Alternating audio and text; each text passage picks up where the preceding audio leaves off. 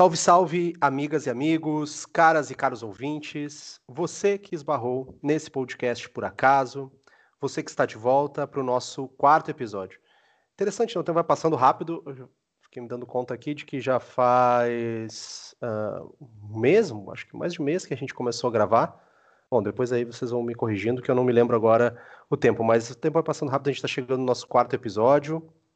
É, estamos de volta ainda em isolamento social, tentando sobreviver a esse, esse novo momento, a esses novos ritmos. Uh, acho que o Brasil tem sempre nos proporcionado uma série de emoções que, que acho que com, contribuem para a gente ter mais angústia, mais ansiedade. Ó, me corrigiram, 45 dias de, de, de AQMA já que a gente tem, então um mês e meio, na verdade mais que um mês, um mês e meio, e a gente fica feliz porque a nossa audiência só tem crescido nesse período. Bom, sejam todos muito bem-vindos ao Antes que o Mundo Acabe, o nosso podcast quinzenal para discutir o Sul Global.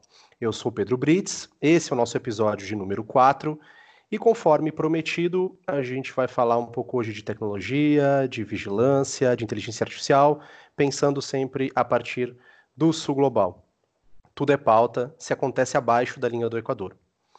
A gente continua longe dos estúdios Elza Soares, sem aquela cervejinha pós-episódio, mas firmes para continuar trazendo o AQMA para vocês. A gente pede desculpas mais uma vez, porque a gente sabe que a qualidade não vai ser aquela que a gente gostaria, aquela que você se acostumou desde antes da pandemia, mas tenho certeza que vocês entendem, são motivos de força maior e a gente a gente está aqui do nosso lado, a gente quer contribuir para que esse isolamento seja o suficiente para evitar o estresse do nosso sistema de saúde. Como já disse, agradecemos a você que nos ouve, que nos ouviu durante a quarentena. Sabemos que o podcast é um companheiro para transporte público, a rotina de muita gente está bagunçada, isso incide também nos índices gerais de quem, de todos os podcasts, né, do quantos de ouvintes tem os programas por aí. E a gente fica feliz que vocês ainda assim, com essa rotina bagunçada, estejam nos ouvindo. A minha, a minha rotina, depois eu quero ouvir do, dos nossos intrépidos colegas de mesa de hoje, mas a minha rotina tá uma bagunça, não tá do jeito ideal, mas é um momento particular, eu acho que a gente também tem que entender os nossos limites nesse contexto. Enfim, você que está e segue nos ouvindo, a gente agradece muito. Você pode nos seguir no Twitter e no Instagram pelo arroba AQMA Podcast, tudo junto. Vou repetir, lá no Twitter e no Instagram pelo arroba AQMA Podcast, tudo junto. Você nos encontra lá, a gente sempre tenta postar algumas coisas, vocês sabem antes o que a gente vai conversar nos nossos episódios, vocês podem mandar perguntas também por lá. Para aqueles que puderem, a gente sabe que os tempos estão difíceis, mas a gente conta com a solidariedade de vocês e do apoio no padrim.com.br barra antes que o mundo acabe, padrim.com.br antes que o mundo acabe, e a partir de dois reais vocês têm uma série de faixas com diferentes recompensas. Como vocês já sabem, para sempre indicarem para os seus amigos, para os colegas, é, compartilhar nas redes sociais de vocês, vocês nos encontram lá nos diversos agregadores de podcast, é, também no Spotify, no Apple Podcast, por aí vai. É sempre um privilégio contar com a presença de todos vocês nos assistindo e ouvindo nosso conteúdo. Bom, hoje é um dia diferente na história do AQMA, é, porque além do nosso esquadrão clássico, a gente tem um convidado. Sim, temos um convidado, nosso primeiro convidado. É, eu acho que vai contribuir muito. Mas antes da gente falar do nosso convidado, eu queria dar saudações para o nosso time e vou começar pela nossa querida Marília Close. Fala, pessoal. Espero que todas e todos estejam em casa, que nos ouçam bem. Eu aqui desse lado estou completamente bagunçada, surtada, desorientada, ansiosa. E acho que muitas e muitos de nós estão, mas vamos que vamos. Espero que vocês curtam o conteúdo de hoje. Boa. Saudações, Bruna Jäger. Daí, galera. Bom, pessoal, sejam subversivos, desrespeitem o presidente, fiquem em casa. É, essa é, tem sido a minha maior recomendação aí da, da quarentena sobre tá bagunçada. Eu também estou completamente desorientada, estou é, tô com um problema sério de horários. Não sei se vocês também estão passando por isso, mas de tô cada vez mais trocando o dia pela noite. Vai ter um dia que eu vou eu vou virar real, vai ter que ser, eu vou ter que virar porque para conseguir me ajustar. sei se vocês também estão passando por isso, mas uma coisa que eu comecei a fazer mais essa semana, assim, que é essa semana que se passou agora e que eu recomendo que vocês façam também, tem me ajudado, é retomar o contato com pessoas que eu gosto muito, pessoas que eu amo e que eu já não estava falando muito. Então, isso é uma coisa que está me ajudando também. Eu estou falando com aquelas pessoas que eu sempre. Aquelas pessoas que a gente sempre pensa, ah, tem que falar com aquela pessoa. Eu resolvi fazer isso essa semana. E fica a dica aí já antecipada. Boa.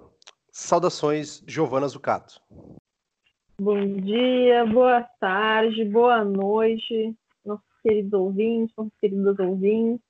Saudações do sul do Brasil, onde estou autoexilada desde o início da pandemia no Brasil. É, espero que estejam todos saudáveis, todos bem, todos respeitando o isolamento social. E estamos gravando aqui no domingo de Páscoa, então feliz Páscoa para todo mundo que é de comemorar o Páscoa. E vamos que vamos. Vamos que vamos.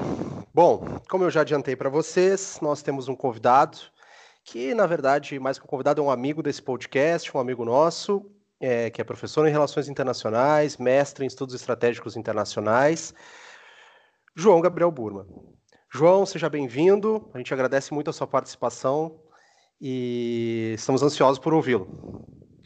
Saudações, ouvintes do Antes que o Mundo Acabe. Uh, boa noite, né? Porque estamos gravando, como a Giovana disse, numa, numa noite de Páscoa para o Pedro, para a Bruna, para a Giovana, para a Marília.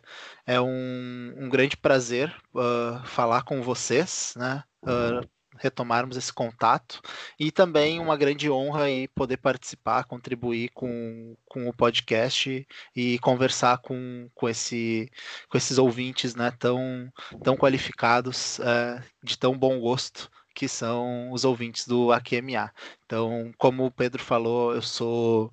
Uh, meu nome é João Gabriel, uh, moro em Porto Alegre, sou professor de Relações Internacionais, uh, formado em RI e com mestrado em estudos estratégicos internacionais, que é um, um nome aí diferente para relações internacionais, né? Na prática é relações internacionais, mas em teoria, academicamente, está mais voltado também para a área da segurança internacional, que é um pouco que eu estudo, trabalho, né, pesquiso uh, sobre guerras e aí especialmente com um gostinho por tecnologias e essas questões. Então, muito obrigado pelo convite. Maravilha, maravilha. Bom, hoje no AQMA, como a gente já falou, nosso, a gente vai começar pelo debate principal, discutindo tecnologia, vigilância, como a gente pode pensar no capitalismo na era do Big Data, na era da informação, do mundo baseado nos algoritmos, quais são os efeitos para o sul global. Depois a gente vai fazer um breve giro pelo sul global, das notícias como vocês já estão acostumados. E no fim, a gente vai passar por, por algumas dicas de cultura, de livros, de filmes, enfim, que uh, a gente vai passar para vocês e fazer a nossas, nossa rodada final. Bom, com o rápido crescimento da adoção de tecnologias de informação e comunicação, as discussões sobre o papel das tecnologias digitais, as interações humano-computadores também aumentaram. Consequentemente, a gente vê por aí uma série de governos que começaram a empreender uma variedade de programas de vigilância diferente, uh, vários programas diferentes, na verdade, os quais geram uma série de perguntas sobre direitos à privacidade do cidadão, sobre o impacto que isso gerar, vai gerar sobre a maneira como a, sociedade, a sociedade se relaciona de fato. No entanto, tanto os conceitos de privacidade quanto a ideia do como funcionam os direitos políticos correspondentes dos cidadãos não estão acompanhando, acho que essa é uma discussão que a gente pode desenvolver também, paralelamente, não estão acompanhando tão bem esse desenvolvimento, especialmente se a gente pensa em contextos não ocidentais. É, a gente tem vários elementos: registro biométrico, monitoramento de cidadãos, controle e monitoramento de dados. É, tudo isso tem mudado a relação entre indivíduos e dos indivíduos com o poder político. É, e se a gente quisesse ainda avançar, a gente pode dizer que o avanço da inteligência artificial, o uso disseminado dos algoritmos na base de vários modelos de negócios, tudo isso tem contribuído para que a gente poderia também, a gente já mencionou isso em outros episódios, para a cultura da uberização. É, tem até um termo que estava, quando a gente se depara com a literatura sobre, sobre esse tema, né, que é a era das sociedades hiperconectadas A gente vive uma sociedade onde se repensa a privacidade, onde o trabalho pode ser monitorado 24 horas por dia. A gente tem o avanço do reconhecimento facial, é uma realidade cada vez mais palpável. Uh, e isso tem impactos, por exemplo, sobre a mobilização social. E, claro, a própria crise do coronavírus tem reforçado algumas práticas nesse sentido. É, a gente já viu uh, infectados recebendo, ou mesmo curados recebendo QR codes, é, aplicativos que permitem que a gente acompanhe uh, minuto a minuto quem já foi testado. Uh, enfim, uma gama de, de mecanismos que permitem um controle maior da sociedade. Aproveito até para incluir algumas perguntas de alguns ouvintes nossos, que eu acho que contribuem e vão ajudar os nosso, a nossa mesa a dirigir a discussão. Aproveito para agradecer e incentivar que vocês enviem suas questões, comentários pelo Twitter, pelo Instagram. Pergunta, pegar a pergunta aqui do Ângelo, que disse o seguinte: Qual o risco de medidas de controle e segurança feitas para combater o coronavírus se tornarem ferramentas de perseguição política em uma conjuntura de uma crise econômica pesada pós-coronavírus? Teremos um álibi para que direitos e garantias sejam violados. Acho que a gente falou um pouquinho disso no último episódio, mas agora a gente pode conectar com o que a gente vai discutir hoje. E arroba Seuzucato, que disse, como, uh, lembrando do tema da redação do Enem de 2018, pediu para que a gente comentasse sobre o assunto da manipulação do comportamento do usuário pelo controle de dados na internet. Uh, a gente agradece a participação de vocês e eu acho que a pergunta, juntando com a pergunta dos nossos ouvintes, é como é que a gente pode pensar isso no sul global. Tem fatores que nos indiquem que há impactos diferentes para os países do sul? O que, que cenário uh, indica para a gente e que reflexões a gente pode fazer? É... Vou começar pelo, pelo nosso convidado, João. Que, que você. Começar por você. Falei bastante, mas o objetivo da gente também é ouvi-lo. Então, uh, muito obrigado, Pedro, e parabéns pela, pela introdução. Acho que foi, foi muito boa assim para fazer a retomada né, do, do último episódio de vocês, como um, um, ouvinte que eu sou, né? Estou antenado aí nos debates e fiquei já pensando como que a gente faz essas conexões. Uh, eu acho que uh, o tema do episódio de hoje ele é um desdobramento natural né, do, do tema do, do episódio passado, em que foi discutida a questão justamente do autoritarismo, do estado de exceção né, e esse ambiente de pandemia que nós estamos. Então, acho que, como tu falou, uh, a gente tem sim visto aí diversos, diversas utilizações né, da tecnologia para fazer um, um combate mais apurado para lidar melhor com a questão uh, da pandemia de coronavírus e a preocupação geral né, de diversos especialistas, especialmente especialistas do norte global, né, e é importante destacar essa pauta né, da, da, dos perigos de uma guinada antidemocrática, ela é especialmente cara né, para os, os analistas do norte e inclusive com uma uma, uma, avaliação, uma concepção de democracia que é bem discutível aí em diversos, diversos cenários, né? mas com certeza eu acho que é, um, é, um, é uma preocupação que ela não parece estar só no campo da teoria, né, mas cada vez mais nós estamos vendo isso acontecer na prática. Eu acho que é aí trazendo um pouco os fatos, é importante a gente né, perceber os acontecimentos na Hungria, né, do Viktor Orbán, que realmente uh, aprovou agora recentemente, se não me engano, semana passada, né, um, medidas de que a gente poderia chamar de estado de exceção, para fazer o combate uh, à pandemia, uh, um governo através dos decretos consolidando aí uma guinada já um pouco autoritária que, que a Hungria vem tendo, né?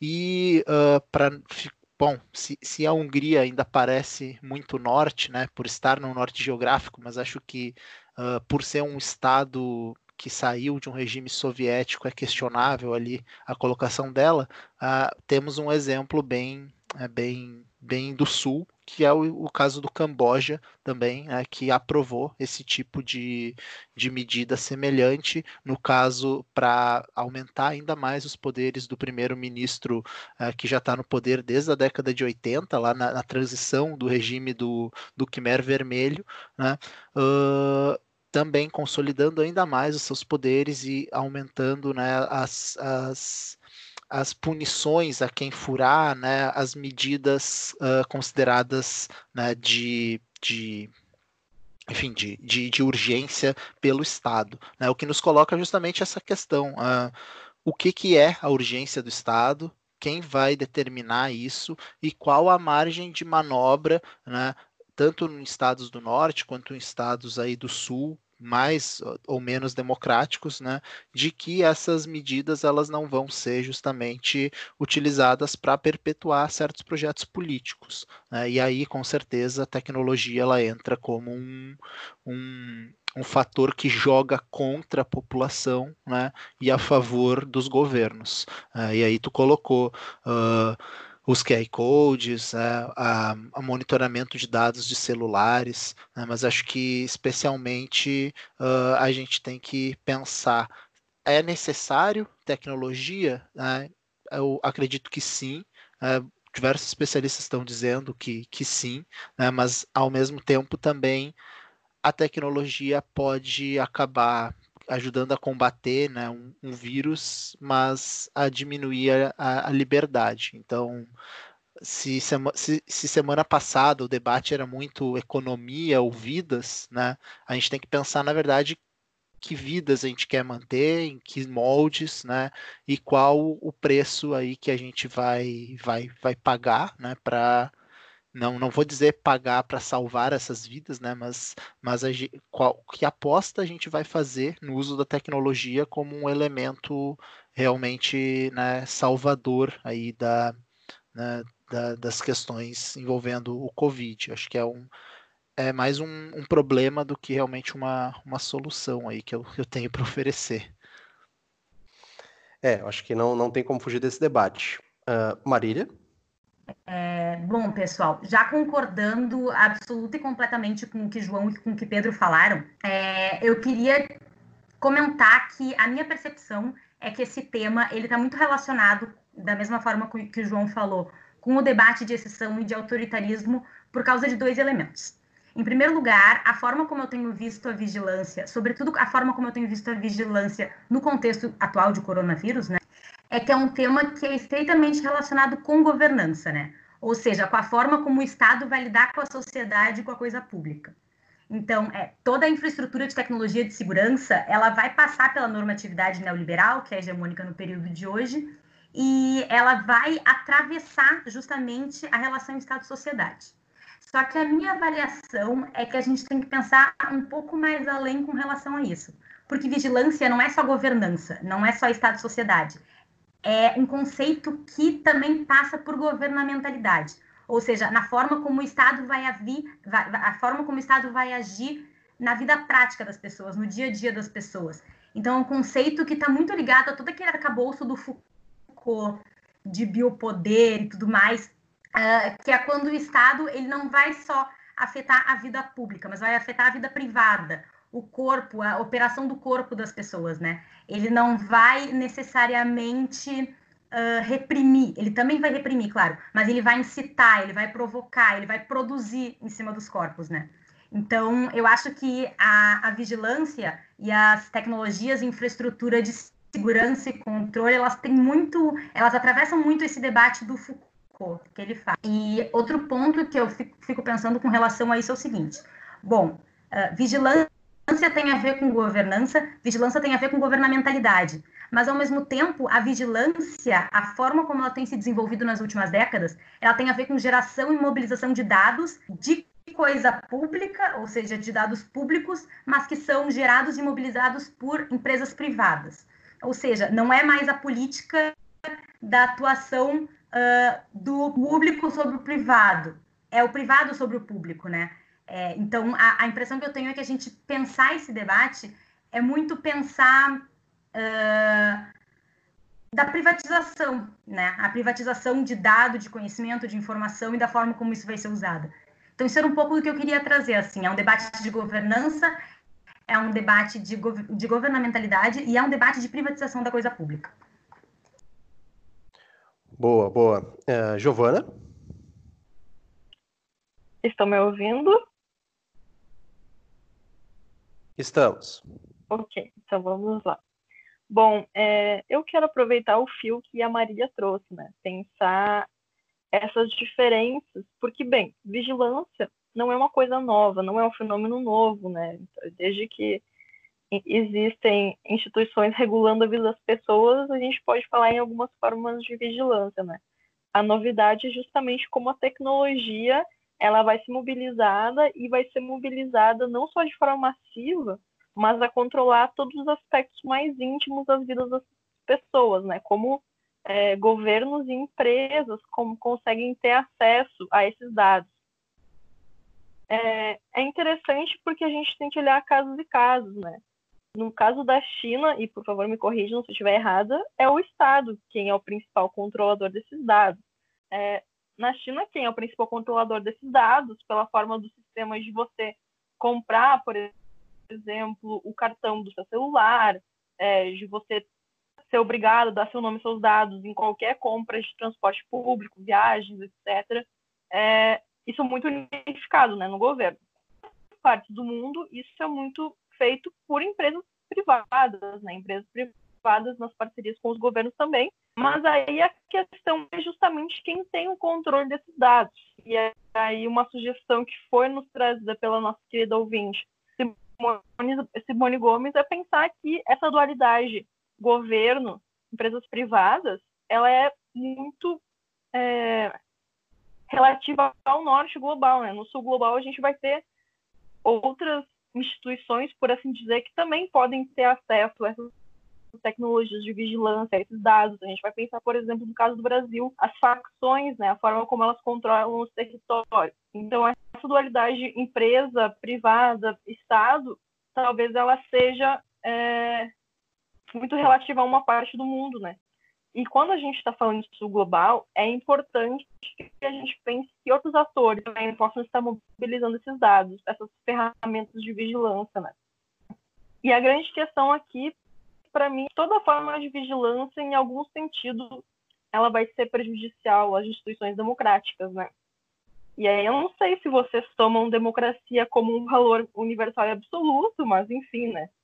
É, é difícil a gente falar em vigilância, especialmente na era do Big Data, e não pensar as violações à privacidade. E isso, se a gente for pegar o caso mais elementar, que é o caso da China, né? Que a tecnologia é usada no controle do coronavírus, mas também a tecnologia é central, por exemplo, é, no controle é, é, das populações, por exemplo, de províncias separatistas, né, como é o caso de Xinjiang. Uma das formas que o governo chinês implementa para controlar os movimentos dos grupos separatistas, né, uma das principais ameaças identificadas pelo Partido Comunista Chinês, é justamente através de vigilância, big data, etc. Então, enfim, é central a gente pensar essa questão da escala do autoritarismo, agora autoritarismo 4.0, né? Baseado na tecnologia, é, como já previam as ficções distópicas, mas também pensar além dessa dualidade empresas privadas, governos, né? Quem controla os dados, quem tem acesso aos dados, quem tem dinheiro para comprar tecnologia, porque se a gente está falando isso global, a gente está falando de estados que muitas vezes, ou instituições estatais, né, é, é, que muitas vezes não têm dinheiro para comprar tecnologia de vigilância. E outros grupos, outros atores que não são estatais, não são necessariamente atores privados tradicionais, vão ter dinheiro, né? Então, talvez trazer um pouco mais essas questões para as nossas reflexões. Verdade, verdade. Bruna? É, pois é, e falando da China, né, sobre isso, eu acho que esse, eu acho que no geral é o país que a gente mais pensa e mais fala quando a gente vai pensar em transição tecnológica, em revol nova revolução industrial, que seria uma quarta revolução industrial, digitalização, enfim. É, e eu até recomendo aí para vocês e para quem está ouvindo, para quem quer se inserir um pouquinho nessa nesse grande avanço tecnológico chinês é uma série que o Fantástico fez no, no, no ano passado, que mostrou assim, fez vários episódios sobre a revolução tecnológica chinesa que a China está passando, né? Então mostra como isso vai desde o âmbito, enfim, como, como o pessoal já apontou, vai desde o âmbito da vigilância, vai desde do, do âmbito ali do, do controle social, mas passa também por avanços importantes no quesito aí de pensar cidades, de pensar os transportes. Então eu acho que quando a gente vai pensar em tecnologia, digitalização, big data, algoritmos, enfim, a gente está pensando numa, numa forma de mudança da sociedade e também das relações internacionais que acaba abarcando quase todos os âmbitos aí da, da, das relações e das interações, né? Sejam elas no âmbito micro, sejam elas no âmbito macro. E isso, ainda sobre a China, é, faz parte já do, do, do, do, da política do governo chinês, faz parte, é, é um plano. É, deixa eu tentar lembrar aqui o nome do plano. O nome do plano é Made in China uh, 2049, tá? Que é um plano que é, centrado no centenário da Revolução Chinesa, para que a China se torne um líder mundial no setor de alta tecnologia. Então a gente vê, a gente vê duas vertentes aí desse processo. Ao mesmo tempo a gente está passando por uma disputa que é entre grandes potências, a gente vê isso, é uma disputa uh, por hegemonia, uma disputa por controle, enfim, no âmbito das grandes potências, ou seja, do centro do sistema internacional. A gente vê como a própria guerra comercial entre Estados Unidos e China, que ocorreu no ano passado, ela foi um, um, embate muito mais centrado em domínio tecnológico do que em comércio, por assim dizer, mas passa também, quando a gente vai falar de sul global mais especificamente, aí se a gente tirar a China do sul global, que pode ficar assunto já para outro episódio aí, China é ou não é sul global, mas se a gente entrar agora no âmbito do sul global, a gente vê como esse processo, na verdade, ele aprofunda as desigualdades. Então, a gente tem um, um certo congelamento da divisão internacional do trabalho nos últimos anos, porque esse processo todo acaba mexendo em, em, aspectos que são estruturais das desigualdades do sistema internacional. Então, nesse sentido, diminui ainda mais uma qualquer possibilidade de mobilidade dentro desse sistema, ou seja, de que um país possa deixar a condição de periferia e se tornar centro. Isso vai ficando cada vez mais afastado dessa possibilidade, né? E vai muito de encontro com o que o pessoal já falou também, de que não é o fato só de deter tecnologia, não é o fato só da possibilidade de poder comprar ou não, é a possibilidade de conceber tecnologia, ou seja, de pensar como essa tecnologia vai funcionar e, portanto, de controlar. Então, se trata muito mais de uma disputa por concepção, inovação e controle do que uma disputa de quem tem mais. Então, a gente pode dizer que até mesmo é uma forma de disputa dentro das relações internacionais que ela é, funciona de uma lógica diferente das outras revoluções industriais precedentes. É, e, e sobre é, é, e passando assim mais para o âmbito de dentro do Estado, né, pensar aí democracia dentro disso como fica, só complementando, porque não é minha, minha especialidade, mas uh, se a gente pensar que cada vez mais é, esse tipo de algoritmo, de big data, consegue nos direcionar que a gente tome decisões, muitas pessoas se sentem muito confortáveis, né, em terceirizar decisões para o Google, porque cada vez mais essas tecnologias elas, no, elas nos conhecem cada vez mais. E pensar que quem está nascendo agora e tem grana e tem amplo acesso à tecnologia, vai ter desde a gestação né, desse bebê até a sua vida adulta, toda a sua vida exposta e, e de certa forma, e controlada por algoritmos, né? Se a gente pensar aí que bebês de dois anos já estão mexendo em smartphone, pensando aí numa, numa pessoa com dinheiro, né? Toda a vida documentada, né? Isso, toda a vida documentada. Eu sempre até brinco com os meus alunos aí. Tem uma blogueira que eu sigo, que eu não vou citar o nome, que ela fez toda a, a documentação da, da, gestação dela, e o bebê agora já tem mais de um ano, e eu continuo sabendo absolutamente tudo sobre o bebê. Se eu sei absolutamente tudo sobre o bebê, quiçá o Google, né? E aí dessa forma fica cada vez mais fácil de que, a, que o Google e, e esse tipo de ferramenta consiga direcionar o próprio pensamento de uma pessoa que vai ter toda a sua vida aí exposta para essas tecnologias. Então, se num primeiro momento isso pode parecer até mesmo confortável, no sentido de que a gente possa terceirizar decisões para um robô que nos conhece às vezes melhor do que a gente mesmo, a gente pode pensar que isso tá tudo bem, a gente pode para onde que eu vou viajar, o que eu devo estudar, uh, o que eu devo comer, uh, até mesmo com quem eu devo me relacionar, né? Então eu posso apresentar um, uma pessoa X, uma pessoa Y, e a partir aí de todos os meus gostos e de toda a minha trajetória ao longo da minha vida, o algoritmo me ajuda a decidir qual que seria uh, o melhor parceiro ou a melhor parceira, né? E mas eu penso em que como isso pode afetar a democracia, no sentido de que pode afetar em quem eu devo votar.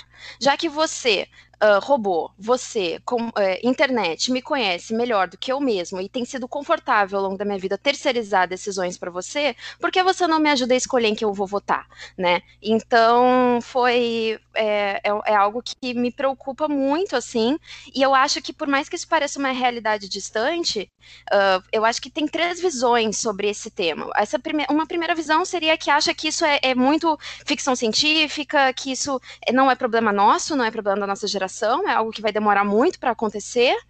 E uh, teria uma segunda visão, que é otimista em relação a esse processo, que acha que, na verdade, isso facilita a vida das pessoas, facilita as relações sociais e também as relações internacionais, no sentido de que aproximaria pessoas e mercados.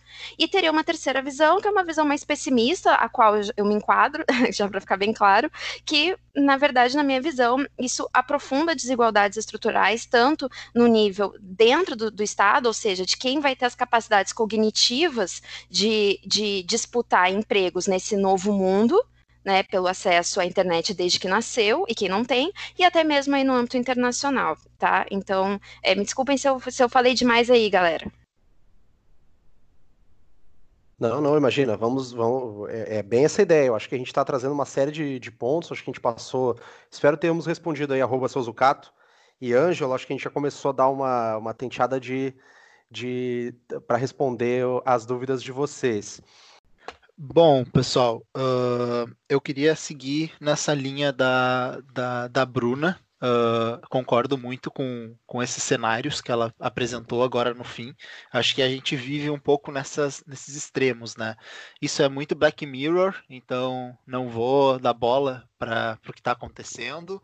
Uh, ou estamos nos encaminhando para o 1984, o Estado vai ser sempre o inimigo, e aí a gente abre né, caminho até para os anarcocapitalistas, né, para os ultraliberais, ou até mesmo para os comunistas, que algumas vezes acabam sendo anacrônicos, né, a, na, na, crítica ao Estado, necessariamente, né? ou a gente também vai para um admirável mundo novo. Não, tem que abraçar a tecnologia, isso vai ser ótimo, isso vai ser perfeito, né? sem pensar que, bom, uh, tem gente que vai estar tá na linha de baixo né, dessa tecnologia, que não vai entrar. Né? E eu, eu acho que uh, eu gostaria de fazer um comentário nesse, nesse tom, né? também aproveitando um pouco o que a Marília diz, né, que a gente vive, na verdade, não só uh, falar de vigilância e de, e, de, e de estados de exceção, não é só a ação do Estado, né, mas a gente também tem que pensar, especialmente aí num modelo de sistema internacional, né, predominante do, do, neoliberalismo, a gente tem que pensar a omissão do Estado, né?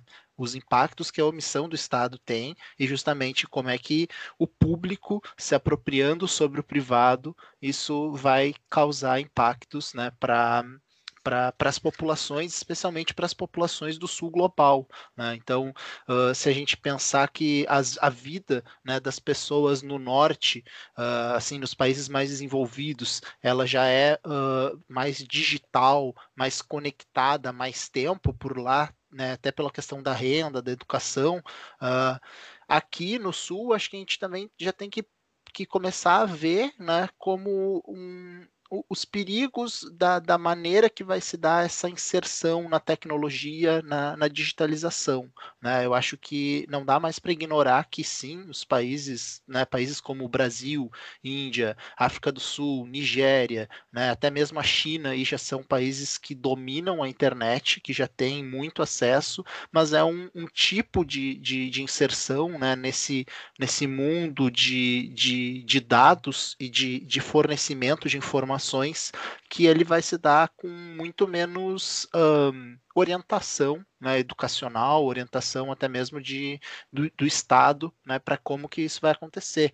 Então, uh, pegar, trazer um pouco né, a, a questão de que a gente pensar vigilância, pensar, pensar essas questões, especialmente nessa era da pandemia, uh, não é só ficar uh, olhando para o Estado, né? Uh, assim, nessa visão que às vezes tende para a teoria da conspiração, né? De uh, bom, o Estado está sabendo onde eu estou, uh, se eu ativar o GPS do meu celular, eu vou, né? Dar, tá dando informação para o Estado para saber se ele está indo para cá, se eu estou em casa ou não, né?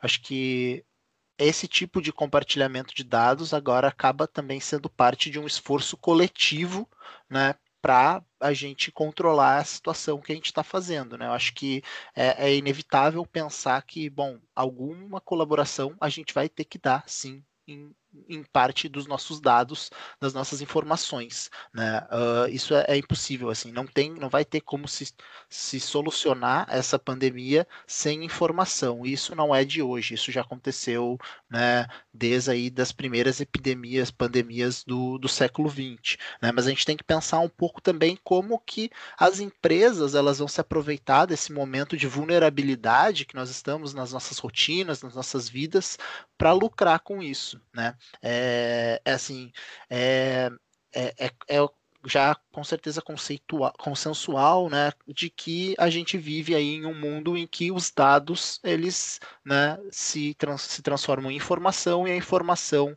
é a moeda de troca, né, para pra, as big techs, né? Big techs, big money, né? Do sistema internacional, especialmente dos países do norte.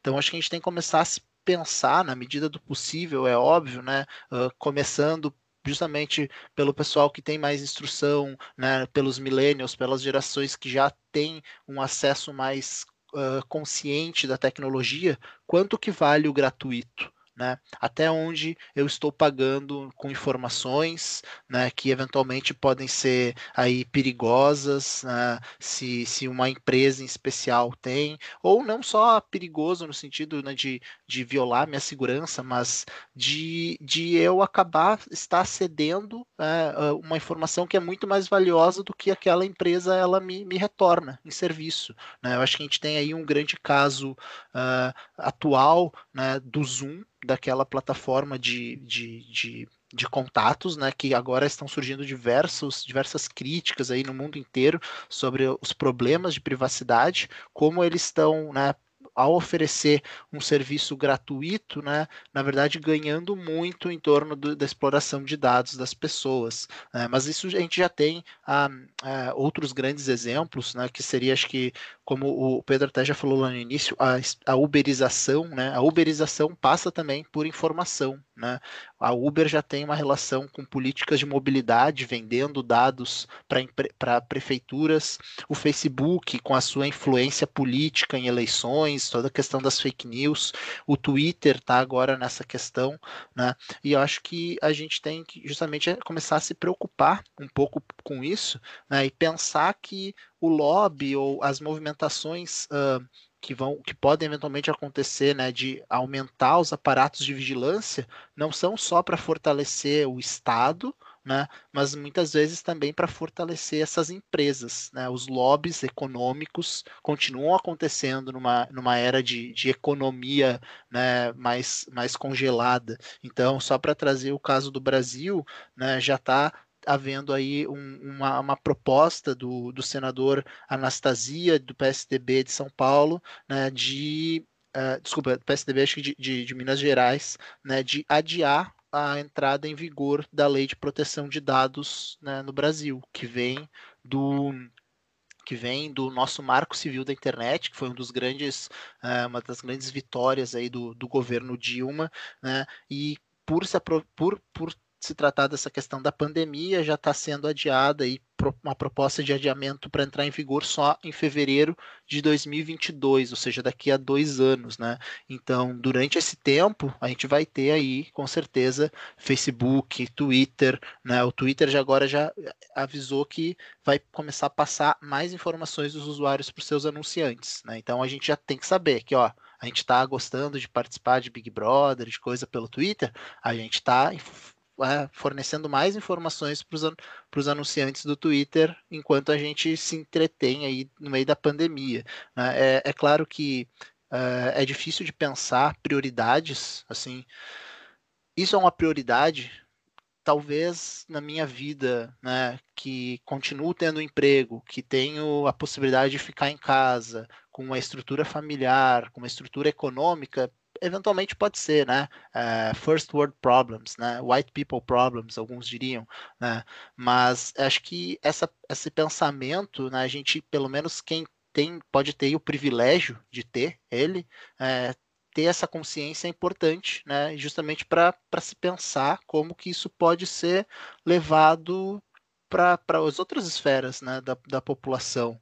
Então, o Brasil, infelizmente, a gente não parece ter aí nenhuma capacidade política no momento de se fazer isso, né, mas a Índia, só para ficar no caso aí de um, de um outro estado do sul global, né, um grande estado, uh, se eu não me engano, há dois anos atrás, né, barrou a iniciativa do Facebook, chamada iniciativa é, internet.org, né, que era um projeto de, de levar a internet para os lugares mais remotos, é, porque justamente violava aí o marco civil lá da internet deles. Né? O que, que era a internet que o Facebook queria levar né, para os rincões da Índia?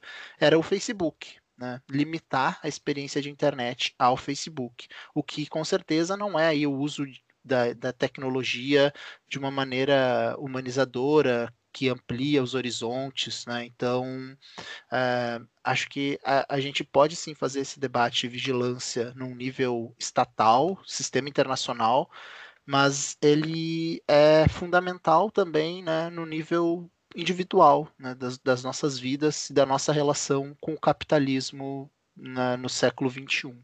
Então, desculpem também pelo grande monólogo. Não, imagina, João. É, a gente agradece. Foi, foi, foi muito bom. É... Marília, vou te passar a palavra. Bom, uh, depois dessa pequena aula que o João nos deu em relação a, a, dados, utilização de dados, enfim, eu fiquei pensando com relação à conjuntura que a gente está vivendo hoje, né? E, por favor, João, me corrija se eu estiver errada. Mas o que eu fiquei pensando foi o seguinte: a forma como a gente pode pensar a conjuntura de hoje como, enfim, como modelo, como caso, por assim dizer, para que se pense justamente as tensões na relação Estado-sociedade que tu, que a gente estava comentando e que tu te inseriu muito bem nesse debate, uh, e a utilização de dados. E por que, que eu estou falando isso? Eu fui dar uma olhada como está a situação no continente africano com relação à vigilância, utilização de dados e coronavírus, né? Porque a África é o continente que parece que por último o coronavírus chegou, né? Hoje a gente já tem um crescimento exponencial do número de infectados e de mortos, uh, mas parece que isso tem sido alguns meses mais tarde do que, do que aconteceu em outras partes do mundo, né? Por assim dizer. E ao mesmo tempo, essa situação ela é particularmente dramática lá com relação à utilização de dados, porque uh, é no continente onde mais tem países que não tem nenhuma forma ou tem formas limitadas de, legislação a respeito de proteção dos dados dos seus cidadãos. Uh, por exemplo, oito dos 54 países africanos, ou 55, enfim, 55, né? 55 países uh, do continente não têm legislações que protejam os dados dos seus cidadãos. Uh, a União Europeia, desculpa, União Europeia não, a União Africana, diferentemente de outras organizações como a União Europeia, também não tem uh, legislação de proteção de dado que seja abrangente e vinculante. A gente até tem algumas organizações regionais, como a Organização da África Austral ou da África Ocidental, que têm legislações, mas também elas não são abrangentes nem vinculantes. E o que acontece, é, entrando um pouco no debate que a gente estava fazendo, é que a ausência de regulação, a ausência de legislação uh, que seja efetivamente vinculante, que se faça respeitar, uh, faz com que empresas tenham espaços para agir de forma mais livre a partir de, do seu ethos, né? a partir dos seus, seus objetivos particulares. E o que eu vi, por exemplo, é que em Uganda uh, já se fala de monitoramento de imigrantes infectados, e exclusivamente imigrantes infectados por parte de empresas privadas. Ou seja, se monitora, se vigia e se colhe dados das pessoas que são migrantes, e aí a gente pode entrar nos, nos, no debate de raça, né, no debate de classe, enfim, dentro da vigilância, que eu acho que é muito interessante. Né? Mas é justamente a, a ausência de legislações específicas com relação a isso que abre espaço para que se atue de forma mais livre. Né?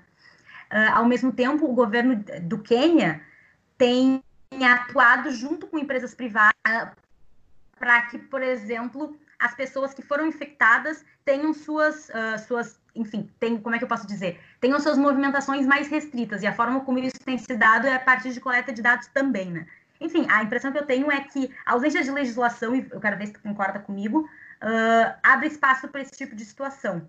Isso é particularmente dramático porque a gente já teve o caso, por exemplo, da epidemia de ebola, ali em 2014, que a gente teve, enfim, mais de 30 mil infectados, e isso durou muitos anos, a gente teve mais de 11 mil mortes, e eu li alguns estudos que, por exemplo, na Libéria, que é um, é um país que não tem legislação sequer para pirataria, por exemplo, é um grau de, enfim, de desproteção de dados maiores do que o, outros países na África, e foi um país onde é, empresas atuaram de forma tão livre que a situação ficou meio caótica em termos informacional, assim. Eu não parei para ler, até porque sou bastante leiga com isso, não parei para ler mais especificamente, mas pelo que eu li, assim, foi um caso de insucesso, assim, que o governo não agiu para controlar esse tipo de coisa, as empresas, as CDRs, né, uh, atuaram de forma ainda mais livre, isso gerou uma situação, uma situação ainda pior, né? A situação que já era grave com relação à pandemia de ebola, que é uma doença alto, com um grau de mortalidade muito, muito alto, e a ausência, a, a omissão do Estado para que atuasse e regulasse, enfim, controlasse essas empresas, piorou muito mais a situação. Eu acho que eu falei em termos super leigos, assim, mas é que me assustou uh, ler e pensar um pouco as perspectivas de futuro com relação a isso, assim, que, enfim, assustador, né? É, João? Pois então, uh, Marília, acho que colocou aí pontos uh, muito importantes, especialmente trazendo um exemplo que a gente não vê nas notícias, né? A gente não lê nos, nas grandes revistas aí de relações internacionais e não sai no nosso jornal, né? Uh, eu estava pensando justamente essa questão, qual é o impacto né, para a população e para os estados do sul global. Né? E até nas minhas, inicia nas minhas anotações iniciais eu estava pensando, para o sul global é pior. Né? Uh, essa questão né, da, da, vigilância, do, do, monitoramento, eu ah, cheguei a ser otimista né, e, e, e, imaginar que talvez não, justamente pela capacidade estatal uh, menor né, dos estados para implementar esses aparatos de, de, vigilância, como tu bem colocou. Né? Mas uh, se a gente for pensar assim que, bom, eventualmente né, uh, não precisa disso né, para se aumentar aí violações contra grupos específicos, né, mas pens pensando um pouco a questão da, eh, de, de, como é que vem os impulsos para investimentos em, em, em, tecnologia da informação, infraestrutura uh, científica e tecnológica, né, vem justamente uh, quando um líder vê maior importância, um líder ou um grupo político né, consegue ver uma maior importância uh, econômica, política, estratégica, né, que não só os usos neutros, digamos assim, da tecnologia. Né? Então, acho que a gente sim pode ver como eventualmente um, um perigo. Né? Assim, no momento, talvez, o maior perigo é para para a saúde né, desses estados, que talvez vai ter aí menos, menos capacidade de fazer o monitoramento necessário para conter o avanço da pandemia, né, mas a gente pode pensar que num, num médio ou longo prazo, eventualmente, o perigo pode ser justamente a, a instrumentalização política né, de caráter uh, xenófobo, racista, uh, classista, que, que esse aparato ele pode, ele pode ter. Né? A gente não pode esperar que, que, que, que o uso tecnológico ele seja feito né, somente de uma maneira positiva. Né? A, a tecnologia ela justamente impondera né, os estados e os indivíduos, né, mas ela por si só não é positiva ou negativa, depende ainda, sim, muito da questão humana, né? Então, eu acho que uh, para os estados, eventualmente, né, é mais difícil obter, fazer essa guinada, né? Como por exemplo poderia ser na China ou, ou poderia ser aí até mesmo nos Estados Unidos, né? Mas para a população uh, pode ser pior, né? Eu acho que no momento também uh, em que, que os estados têm esse esse uh, detenham essas capacidades, eles podem se ver, né, de um lado pressionados pelo Estado e do outro também na mão das empresas. Né? Então, acho que é, não tem aí muito para onde fugir, eu acho que a não ser a, justamente e aí parece uma coisa muito elitista e muito fora né, da, do tom no momento, né? Mas é a gente começar a, a, discutir e pensar e gerar aí nas mentes, especialmente dessas novas gerações que vão tendo acesso à tecnologia, que os nossos dados eles são sim valiosos, né? Preocupações de privacidade, não são só preocupações uh, estéticas ou, ou, bobagens, né? Mas no futuro, eventualmente, isso vai se tornar cada vez mais, mais relevante, né? Então, é justamente pensar, né? Que eventualmente aí tu pode daqui a pouco tomar certos cuidados que vão te evitar, vão prevenir né, problemas maiores no futuro. Então acho que essa questão dos estados da, e, da, e da capacidade de, de vigilância, né, ela, ela tem, tem essas dimensões. Pode ser tanto utilizado para para combater, solucionar certos aspectos, quanto também para fazer um controle maior aí das suas, das suas populações. Inclusive, se a gente for aproveitar e a gente está discutindo o, o, contexto de pandemia, né, pode ser até mesmo instrumentalizado numa espécie de, de discurso ou de, de cruzada né, contra o vírus, como se fosse um, um discurso de guerra, né, a mobilização popular e, e, e a justificativa de legislações ou de certos aparatos tecnológicos que vão ser mais invasivos né, sobre, sobre o pretexto né, de precisamos vencer a guerra contra o coronavírus, né, fazendo aí um, um paralelo com o que aconteceu no, nos Estados Unidos pós o ataque de 11 de setembro, com a implementação do, do Patriot Act, né, e, e, e, do, e da construção do aparato de vigilância da NSA que o Snowden vai, vai, vai denunciar depois, né, no, no final da década passada. Então, a gente pode eventualmente aí entrar num, num estado de, de guerra permanente contra o coronavírus, né, numa instrumentalização política do, dos líderes, né, mas na prática está erguendo aí um aparato de vigilância que é, é, mais perigoso porque ele não é só centralizado no Estado, mas ele também é centralizado, ele é descentralizado por entes econômicos, né, o que torna ainda mais complicado a gente se afastar dele, porque viver no capitalismo hoje em dia é basicamente concordar que esse capitalismo ele é de vigilância. Né? Ele é baseado nos nossos dados, baseados nas nossas informações. Né? O meu padrão de consumo, eventualmente, é muito mais relevante do que um livro ou um computador que eu comprei na minha vida, né? Mas o fato de eu ter visualizado certas coisas, ter comprado antes outras coisas, é muito mais relevante essas informações do que a compra exclusivamente que eu fiz. É, e, e, é curioso, agora pegando um, um gancho da, da, tua fala, João, é, com relação a como isso também afeta o comportamento dos estados e, e até saindo um pouquinho da perspectiva só da relação com, com seus indivíduos, mas, é, mas na, saindo, mas não tanto, porque na verdade, se a gente pensa aquele grande debate que uh, acho que ainda chegou pouco no Brasil também em virtude do coronavírus, que é a, a discussão sobre o 5G, ela, ela, é muito permeada sobre essa, essa, reflexão mais profunda, né? Toda aquela articulação que os Estados Unidos tentou fazer para mostrar como o 5G uh, vendido pela China era uma tentativa de coletar dados, de coletar uh, informações que poderiam ser informações sensíveis, é o que tem, de certa forma, norteado toda a discussão de quem é que vai uh, controlar essas tecnologias, de, de se efetivamente quais estados, se efetivamente os estados vão mesmo os aliados próximos dos Estados Unidos comprar essa briga com os Estados Unidos e adquirir essa tecnologia da China, é, eu acho que, acho que conversa muito com o que a gente está falando aqui, justamente se a gente pensar que o 5G é uma tecnologia que está ali na, na, na, fronteira das novas tecnologias de informação e comunicação.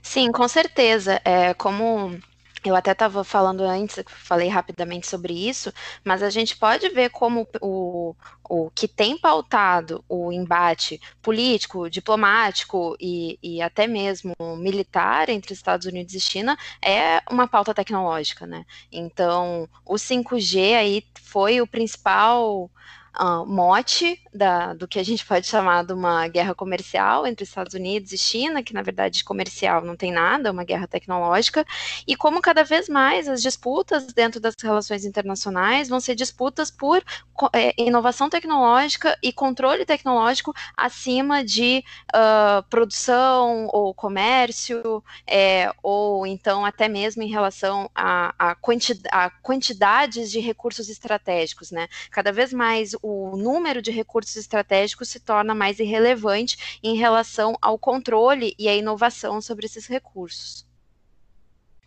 É, e, e até eu, querendo chamar o, o vi mais do João e eu vi uh, da Marília e da Giovana, da Bruna também. Mas se a gente pensa que, uh, de certa forma, as mobilizações sociais que a gente teve nessa última década, se a gente começar lá, vou pegar uma que, que eu acho que é mais. Uh, acho que onde isso, se tornou mais evidente, que é o caso da, da Primavera Árabe, a gente teve uma participação ativa da, das, das redes sociais, justamente desse, desse novo, desses novos mecanismos de contato de mobilização de informações. A gente pode passar aqui pelo, pelas manifestações de de, de junho de 2013, e a gente pode pegar mesmo casos mais uh, vinculados a, a, questões de inteligência entre estados, por exemplo. Né? Eu acho que todo mundo vai, talvez lembre da, da questão da Petrobras, né? quando a gente teve aquela, aquela, aqueles atos de espionagem por parte dos Estados Unidos, e que até na época frustraram a viagem, acho que era Dilma, se alguém me corrigir se estiver errado, uh, aos Estados Unidos. O que, o que mostra que a gente, tanto nas camadas mais é, individuais, tanto no âmbito do cidadão médio comum, quanto quando a gente pensa em high politics, como você dizer, mas na, na, política entre os estados a gente tem ainda esse debate bem vivo. É, as questões de inteligência vão nesse sentido. João? Uh, com certeza, Pedro. Acho que uh, a gente tem, tem focado aí um pouco o debate na, na questão interna, né, no impacto para as populações, mas como a Bruna bem destacou, uh, as relações internacionais tradicionais elas continuam aí mesmo na era da pandemia, né? A, mudou a nossa vida, a vida dos cidadãos, mas a vida dos estados ela continua lá com as suas com essas preocupações ainda que a gente chama de tradicionais, né? Uh, competição interestatal, segurança, tecnologia, né? E, e com certeza é, é, um, é um, são tópicos aí que entram direto para a gente pensar a, a, sobrevivência, né? E uma postura mais, mais assertiva até em desenvolvimento aí de, de capacidades uh, bélicas, né? O que a gente chamaria de bélicas, porque até mesmo o termo bélico, se tu for pensar, ele já não se aplica muito bem, né? Porque não se trata necessariamente agora de construir a armas físicas, né, de construir aparatos uh, de destruição física, né, mas a gente pode estar tá vendo aí uma migração né, da guerra de um caráter mais físico, né, é, menos físico, né, para um caráter mais cognitivo, mais informacional, mais psicológico, e aí os termos são, são vários. Né? A gente tem uma série de, de palavras-chave, né, de chavões, né, de jargões utilizados para a gente pensar isso, uh, que com certeza uh, modificam aí a, a, a, posição, a postura dos estados, mas uh, os estados com relação às populações, né, tanto do seu estado quanto dos, dos demais, uh, e também a, as atividades que a gente chamaria de inteligência. Né? Então, acho que a tecnologia para as atividades de inteligência ela é, tem um impacto disruptivo. Uh, permite que, por exemplo, eu possa trabalhar com os meus alunos a partir do Google Maps, né, um, uma mini análise ali de inteligência, pegando né, dados que são públicos, de brincadeira. Uh, então, imagina o que, que isso não fornece para estados que têm seus próprios satélites, que têm computadores capazes de processar essas imagens, de fazer a distribuição, de fazer até mesmo a análise dessas imagens e desses dados né, de uma maneira muito mais eficiente, poupando tempo, diminuindo analistas, ainda que não necessariamente resolvendo um problema, que aí é, é importante, a, a, a Giovana fez esse, esse disclaimer já, né? Uh, não necessariamente neutras. Né? A tecnologia ela não traz essa questão neutra, ela, ela mantém ainda a questão do viés, né? ela, uh, os preconceitos. Então, uh, a gente tem que também ter, ter, essa noção, mesmo pelos estados, mesmo na questão entre os estados, uh, esses viés, esses preconceitos, eles podem ser prejudiciais né, na maneira que, que, que os estados vão tomar as ações contra outros estados. Né? E, e, e, se a gente for pensar em, em bom, uh, pode acontecer uma guerra no meio à pandemia, como é que ela seria? Né? Eu imagino que não que seria bem diferente né, das guerras tradicionais, aí com com invasão militar, deslocamento de tropas, né, e muito mais uh, baseada na questão da informação, operacionalizando, instrumentalizando, uh, dados, uh, preocupações, anseios, uh, oposições internas, né, para a gente ir mais aí para um lado de um golpe 2.0 ou revoluções coloridas, primaveras, como a gente pensou. Uh, alguns vão chamar de guerra de quinta geração, de guerra híbrida. De novo, a gente vai para o lado dos chavões, né, do que para, por exemplo, um, uma invasão tradicional baseada em, em tropas, em aviões e, e e tanques de guerra. Né? Então, até nesse sentido aí, uh, fico, fiquei um pouco mais cético né, quando vi as, as, as notícias da, da Venezuela. Né? Bom, basta a gente pensar tem muita tropa, como é que estão as informações, né? Em certo sentido, a Venezuela ela está até num estado uh, mais blindado com relação a esse, esse tipo de ameaça, né? No sentido em que ela está fechada, em alguns em, em, ao acesso às informações exteriores ou mais fechada do que do que outros países, né? Uh, esse tipo de iniciativa poderia ser até, até, até mais difícil de acontecer. Uh, uh, é, então, assim, as notícias da Venezuela, né, que eu referi, foi a mobilização aí de, de, de, avio, de navios né, para a costa venezuelana uh, dentro do contexto das acusações de que o Estado venezuelano seria um, um narco-estado, né, e o Maduro, é. o presidente Maduro seria o, o, o chefe dessa organização criminosa, né? Eu fui ver, uhum. não foi deslocado porta-aviões, então dificilmente aí seria um, um ataque, é mais um, uma arrefecida mesmo nas relações. Giovana? Desculpa, eu estava começando com o microfone no mudo. a minha fala agora, eu vou falar bem rapidinho, porque a gente já está um bom tempo aqui, né? Enfim, vamos lá. Aproveitando que o, o debate que o João entrou agora, é, e vou puxar um, um tema que já perpassou né, o nosso episódio, mas que com certeza é uma coisa que eu sei que eu já debati isso com o João Gabriel também em alguns momentos, é como esse uso da inteligência artificial para tecnologias de vigilância, para tecnologias de guerra, ele está todo perpassado pela questão da impessoalidade, né? É, primeiro que você deixa de ser uma pessoa, você passa a ser uma imagem, você passa a ser um QR Code, você não é mais lá um ser humano com seus sentimentos, aflições, tudo que te torna humano, né? Você é só um número, um dado, e é uma questão que a gente faz essa crítica há um tempo já, enquanto analista de relações internacionais, a impessoalidade dos dados. E é, o uso da inteligência artificial só vem a reportar isso. O debate super interessante que o Chamayu faz no livro Teoria dos Drones, inclusive super recomendado aqui para vocês, é justamente isso, né? Como esse emprego dessas novas tecnologias no conflito, isso também acaba barrando aquela, aquele tom pessoal da guerra, né? Do, do conflito, conflito direto. Você está você tá matando uma pessoa. Não. Agora, por exemplo, os caras que estão lá manobrando os drones, eles estão numa sala de videogame a milhares de quilômetros de distância dos seus alvos, então tudo é muito impessoal. Você não existe mais enquanto uma pessoa humana, você se torna cada vez mais um dado. É, e como isso, enfim, tem consequências diretas, em primeiro lugar, diretamente no que a gente está falando aqui, para a forma de fazer a guerra, para a filosofia da guerra, para o entendimento da guerra, mas até mesmo para o nosso entendimento de nossa vida em sociedade, né? o nosso entendimento, comportamento de seres humanos. Né? Então, eu acho que pensar filosoficamente, mas também praticamente o que são é, as consequências dessa crescente impessoalidade dos processos sociais, né? Processos políticos, processos de guerra, etc. Bom, é, dando sequência à, nossa, à nossa discussão, a gente está, acho que vocês já falaram, estão com o tempo uh, bastante apertadinho já, mas queria ouvir a Bruna, que tinha se candidatado antes.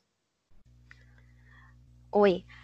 Não, só para terminar aqui o, pouco do, do que eu estava falando antes, assim, vou tentar até complementar, seguir aí uma, uma linha de raciocínio em relação a essa questão da guerra, mas só para finalizar, que eu sei que a gente está no finalzinho do nosso episódio, é como a gente tem uma mudança em relação ao próprio papel de, do indivíduo vai ter dentro do, do Estado e dentro de um sistema liberal ou neoliberal, né? Porque se a gente pensar, o valor do, do indivíduo sempre esteve pautado ou na sua contribuição econômica, no sentido produtivo e no sentido de consumo, ou então na, na, no seu papel dentro da guerra, né? Principalmente se a gente pensar aí na, na no, de como se fazia a guerra anteriormente à terceira revolução industrial.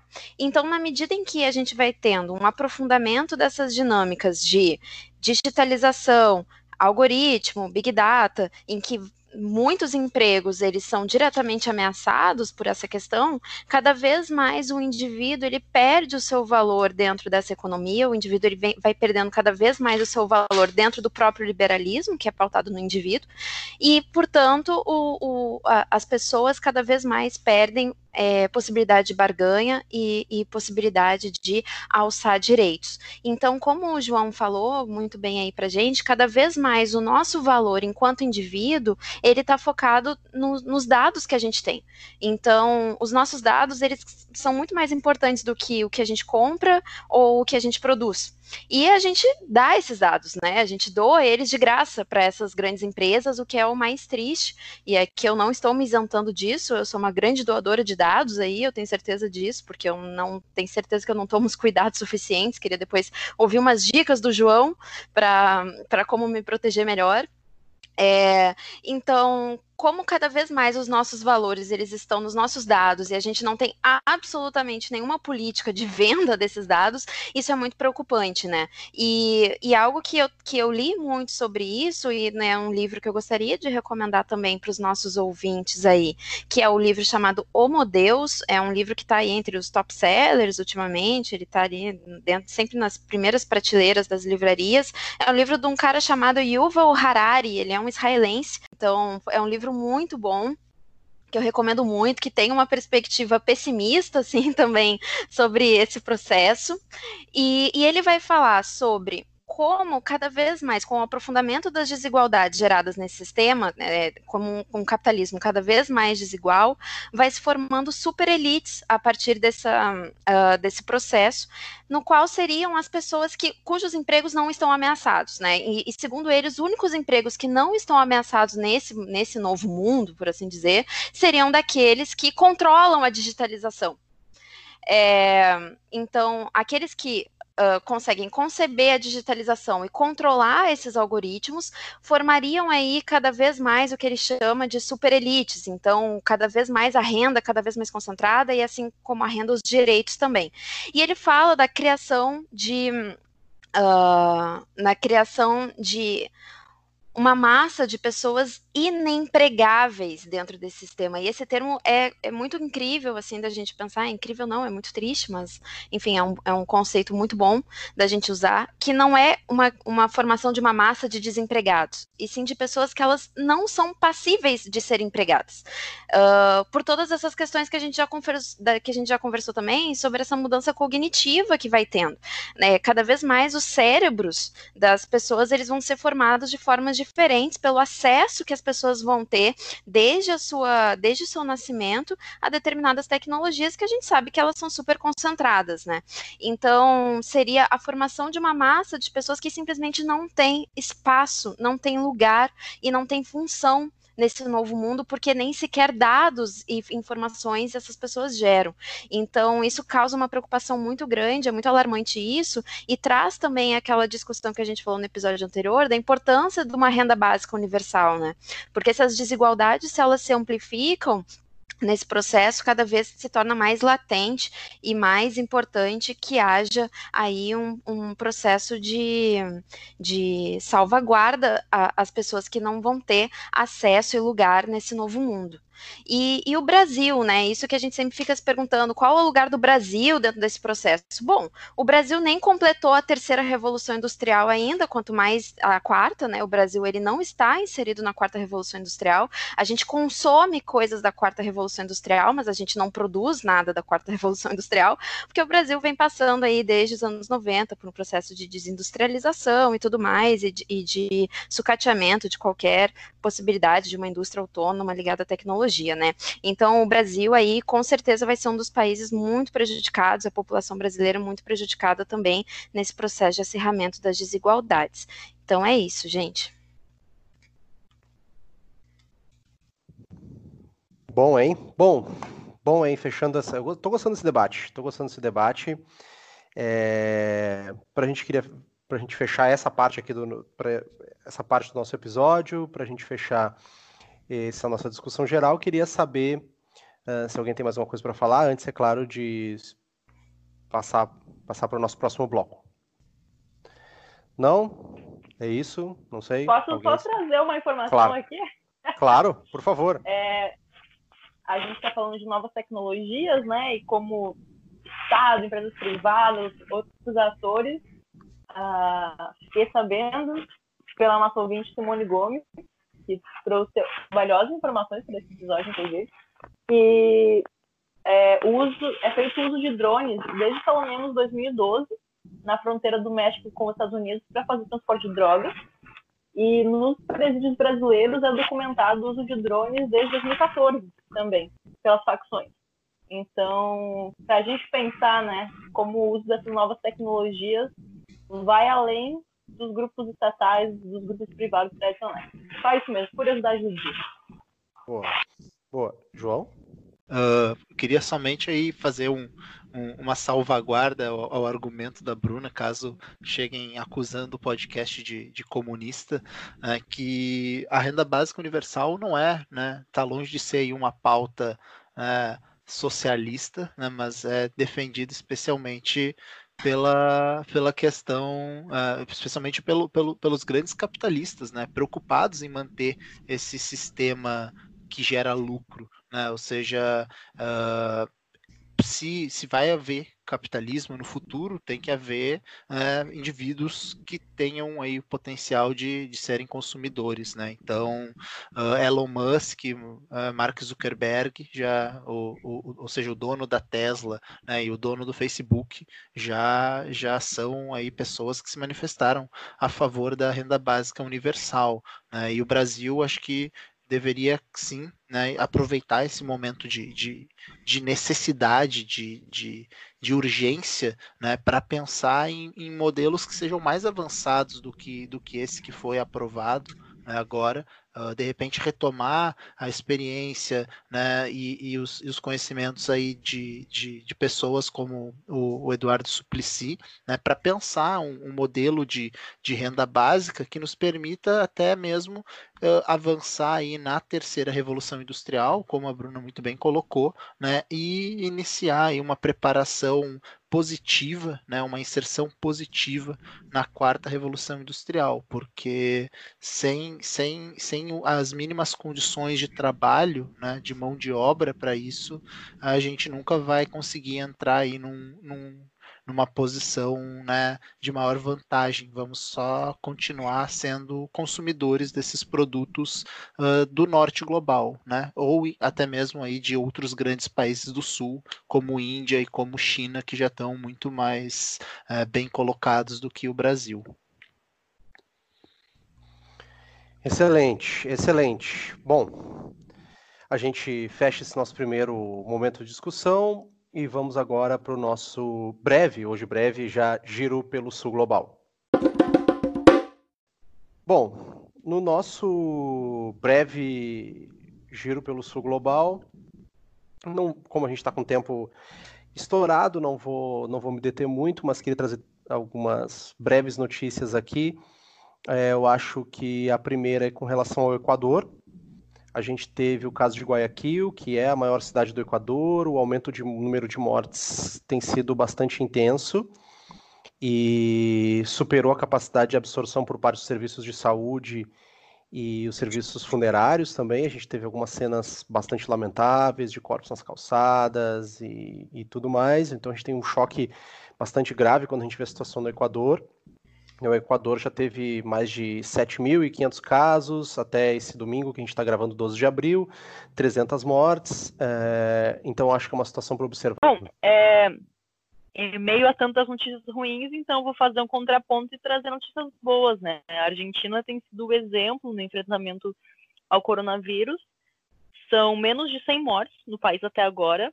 É um dos primeiros países que adotou isolamento social na América Latina e o Alberto Fernandes tomou um. Eu acho que já falei isso nos programas anteriores, porque se vocês não perceberam, vocês vão perceber agora, eu sou muito fã do Alberto Fernandes. É, ele tomou uma série de medidas, incluindo é, bônus de dinheiro para pensionistas, aposentados, é, mulheres que estão grávidas. Existem uma série de programas de apoio a mulheres que estão grávidas e crianças em situação de vulnerabilidade social, né? Além disso, mais recentemente, ele proibiu demissões massivas sem justa causa. Então, por exemplo, empresas que estavam demitindo vários funcionários não podem mais por um prazo de 30 dias. E tem recebido boas sinalizações do FMI por causa da questão da dívida argentina, né? Então, tem sido um país que está mostrando que é possível, mesmo num cenário de crise econômica, fazer um enfrentamento responsável e com foco no bem-estar social ao coronavírus. Então, acho que é um é interessante a gente olhar para os nossos vizinhos também e pensar nas boas notícias. Excelente, excelente. Bom, eu acho que é, é, é fundamental a gente pegar esses casos uh, com realidades sociais mais próximas da nossa e que onde a gente vê que uma boa governança gera resultados uh, positivos, né? É, outra, acho que outro ponto importante para a gente observar com relação ao giro no sul global é o continente africano. Acho que já trouxemos brevemente essa situação, mas especialmente com relação ao coronavírus. A gente teve alguns países que tão, têm uma quantidade muito pequena de respiradores para a proporção populacional. Me chama o caso da República Centro-Africana, onde a gente tem três respiradores para cerca de 5 milhões de pessoas. É, o Burkina Faso, onde a gente tem 11 respiradores para 19 milhões de, de, cidadãos, então tem, uma, tem algumas situações bem críticas é, com, em relação ao que está acontecendo no continente africano. É claro que a gente é importante que a gente delimite de que a gente não está falando de uma forma igual, o continente africano tem, tem muitas maneiras como isso se manifesta de maneira desigual, o continente africano, realmente, a gente tem que sempre lembrar de que a gente está falando de um continente muito diverso. A Marília até hoje nos lembrou que está falando de mais de 50 países. E é claro que os efeitos provavelmente vão se dar de forma desigual entre os países da região. É, até agora o país mais afetado é a África do Sul, então que ainda tem cerca de 2 mil casos. Depois a gente, na sequência, tem Argélia, Egito, Marrocos, Camarões, se, eu, se a minha fonte estava boa. E, mas eu acho que é um ponto importante para a gente observando, porque a aposta da OMS é que o continente africano seja o próximo epicentro, um dos próximos possíveis epicentros do avanço da Covid, da, ou do Covid-19, nunca sei dizer. Eu queria só fazer um brevíssimo comentário sobre essa questão da África, Pedro, e não necessariamente uh, as notícias, que acho que tu conseguiu expor muito bem a situação, mas pensar né, uh, em um cenário pessimista de avanço da, da doença para esses países com menor capacidade é, de ação estatal, menor disponibilidade de leitos, até mesmo menor capacidade industrial para converter indústrias né, para esse esforço de combate ao coronavírus, né, se a gente vai ver é, essa solidariedade internacional com relação a esses países também, né? De que maneira uh, a, a disputa pelo continente africano ela vai, ela vai acontecer, ela vai continuar acontecendo numa era de pandemia. Né? A gente parece estar tá vendo aí os Estados Unidos mantendo uma posição extremamente isolacionista, até mesmo com práticas lamentáveis de sequestro de, de bens, né? Já aconteceu do Canadá, do Brasil, de diversos outros países, né? E uh, uma China que parece estar muito interessada em, em auxiliar alguns países uh, na Europa, especialmente a Itália, que né, realmente está numa situação bastante crítica, né? mas que coincidentemente é um, um dos terminais do projeto de One Belt One Road, né? Que é o projeto de, de construção de infraestrutura chinesa né, para também construção aí da sua hegemonia econômica uh, em direção ao Ocidente. Então, acho que uh, olhando aí, lendo algumas análises, especialmente, óbvio, né, óbvio de, de do, do, norte, uh, tem, tem muitos autores céticos com de que maneira a, a África vai se inserir nessa questão. Né? A gente vai, haver, vai ter uma boa vontade dos países em auxiliar, vai ficar por isso mesmo, né? e a China, mais do que boa vontade, vai ter a capacidade de fazer esse, esse esforço, né? se tiver que eventualmente aí lidar com uma segunda onda dentro do país, né? Uh, vai, vai ser realmente uma prova de fogo para a hegemonia chinesa, ou a gente vai vai ter que, que, que ficar um pouco mais aí no, nesse caos sistêmico, como diria o, o, o teórico Giovanni Arrighi. Acho que é mais aí um, uma, um questionamento até para eventualmente um, um, outro episódio eh, fazer esse debate. Acho que saímos com muitas ideias. Uh, Marília? É, só um, complementando um pouco o que o João falou, minha avaliação é que quando se trata de, de tragédias coletivas, sobretudo no continente africano, americano, a tendência do resto da sociedade internacional, de outros países, principalmente das, das grandes potências e dos ex-colonizadores, é estigmatizar o continente africano, é olhar, dizer, nossa, coitadinhos, precisamos ajudá-los, mas em termos de, de política pública efetiva, assim, de cooperação internacional no que, no que verdadeiramente transforma a realidade do continente, não se vê nada, né? Então, é... Enfim, é um pouco... É, é muito complexo a gente olhar agora um uh, um eventual padrão de cooperação por parte do norte para o sul e, sobretudo, para o continente africano, porque a gente já vinha desde o início dos anos 2000, final dos anos 90, num, numa conjuntura de, de uma no... que muitos autores têm chamado de nova corrida pela África, no sentido de novas formas de colonização do ou de neocolonização do continente africano, e eu acho que isso se expressa muito em momentos assim, assim no, no sentido de que prevalecem as vontades das grandes potências e não a solidariedade internacional com alguns, alguns cidadãos, e sobretudo com aqueles cidadãos racializados, né? É, o padrão de, de atuação internacional tem sido esse nos últimos tempos, e eu, ao menos, não vejo sinais de posturas uh, por parte das grandes potências. Eu não vejo sinal nenhum de que a, nesse momento a coisa seria diferente, né? Não quero ser pessimista, mas já sendo pessimista, enfim, né? São relações atravessadas pelo racismo. Mas posso, posso seguir só o giro global, voltando um pouquinho para a América Latina? Claro. O, a Gil trouxe um exemplo positivo, né? A Giovana trouxe o exemplo da Argentina e de, de uma de uma postura por parte do governo argentino muito diferente do governo brasileiro, e eu vou trazer um exemplo ruim agora, para a gente lembrar dos nossos irmãos da Nicarágua, né?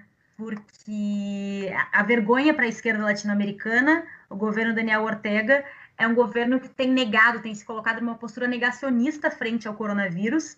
Eles, inclusive, convocaram marchas de combate ao vírus, né? Gente, enfim, todo mundo que está nos ouvindo sabe que isso é absolutamente irracional. Eles têm se recusado a fechar as fronteiras e frente ao avanço do vírus, o presidente está desaparecido. Não se vê mais o presidente. Uh, ele não dá mais declaração, ele não aparece em público, ele não comenta.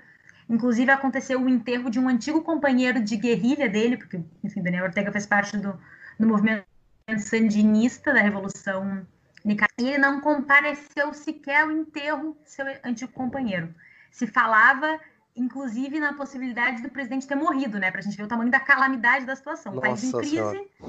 eles negam sistematicamente os números, eles falam num número muito baixo e muito improvável, muito irreal para a situação no país, porque todos os vizinhos ao redor têm números muito maiores, então assim, é uma coisa fora da realidade e o presidente não aparece em público. Só quem aparece Caramba. em público é a sua esposa e vice-presidenta, Murillo, mas, enfim, né? Nesse momento a gente precisa que o presidente se posicione com relação à crise no país, né? Nós somos brasileiros, a gente sabe o que significa ter um presidente omisso, um presidente irresponsável, mas, enfim, né? Uma vergonha para a esquerda latino-americana a postura do presidente Daniel Ortega. Que, que, que, que loucura. Acho que a gente vai ter que acompanhar, ficar. Acho que a gente sai. Eu acho que o, a síntese desse episódio, em grande medida, é que a gente sai com muitos pontos para observar e muitos debates possíveis para próximos episódios. Para fechar a nossa nosso giro de notícias, só aquilo que a gente mencionou no programa passado, uh, no Brasil, nessa última quinta-feira, dia 9 de abril, cerca de 2,5 milhões de pessoas receberam a primeira parcela daquele auxílio emergencial de 600 reais anunciado pelo governo para trabalhadores informais. É, é, é a primeira dessas parcelas, tem muita gente com ainda dificuldade para poder acessar esse dinheiro, e, e, claro que isso tem, tem um impacto direto sobre a economia brasileira, mas o, eu acho que é, é, a gente vive um momento bem, bem, bem complexo ainda de diminuição do isolamento aqui no Brasil. Uh, a gente viu os, os, números que indicam que as pessoas têm tendido a voltar para a rua, mas, como você já sabe, a gente aqui do AQMA está defendendo o isolamento para poder baixar essa curva de de infectados e a pressão sobre o sistema de saúde. Isso sobre o giro de notícias. Alguém quer dar um último pitaco? Se não, vamos passar para nossas considerações finais. É... Eu quero, claro, aqui nas considerações finais, até para o João, que é nosso convidado, saber como funciona. Hoje, especialmente, vou pedir para, se vocês tiverem alguma dica de livro, de filme, de série, de podcast, enfim, uh, para o pessoal passar o tempo durante esse período em casa, ou até mesmo para poder ter mais informações sobre o que a gente discutiu hoje, ou sobre outros temas. Mas antes disso, eu queria agradecer muito ao João Gabriel pela participação. João, é, não tenho palavras para te agradecer, eu acho que foi uma aula para nós todos, contribuiu enormemente para esse episódio. É, eu acho que todos os ouvintes do Antes que o Mundo Acabe Uh, vão se sentir contemplados pela minha fala de agradecer você pelas suas informações e já vou dar dica aqui para o pessoal que quiser seguir o João lá no arroba jgburman, né, as iniciais ali de João Gabriel, Burman com dois N's no final. É, a gente uh, incentiva que vocês sigam o João. João tem, tem, tem artigos por aí, vocês vão escrevendo. João, queria te agradecer e passo a minha palavra para as suas considerações finais e, e agradecer também em nome de toda a nossa equipe. Muito obrigado, Pedro, Marília, Bruna, Giovana. É de verdade um prazer e uma honra participar desse projeto tão bonito, tão legal uh, que vocês estão fazendo. Uh, continuar colaborando aí com, com os meus colegas, né, minhas colegas e um dos meus dos meus meus mentores aí de, de, de RI. Uh, realmente tô, tô, tô muito feliz. Uh, peço desculpas se exagerei no momento palestrinha. Eu, realmente, às Não, vezes. Imagina, me, que é isso. Me, me empolgo. Uh, tinha, tava um pouco nervoso também, eu vou admitir, né? E foi uma experiência aí muito legal participar do podcast. Espero que o, os ouvintes gostem. E é isso, fico à disposição. Uh, recomendo primeiramente, né, que na medida do possível, se vocês puderem, continuem em casa, se cuidem, cuidem das pessoas uh, perto de vocês.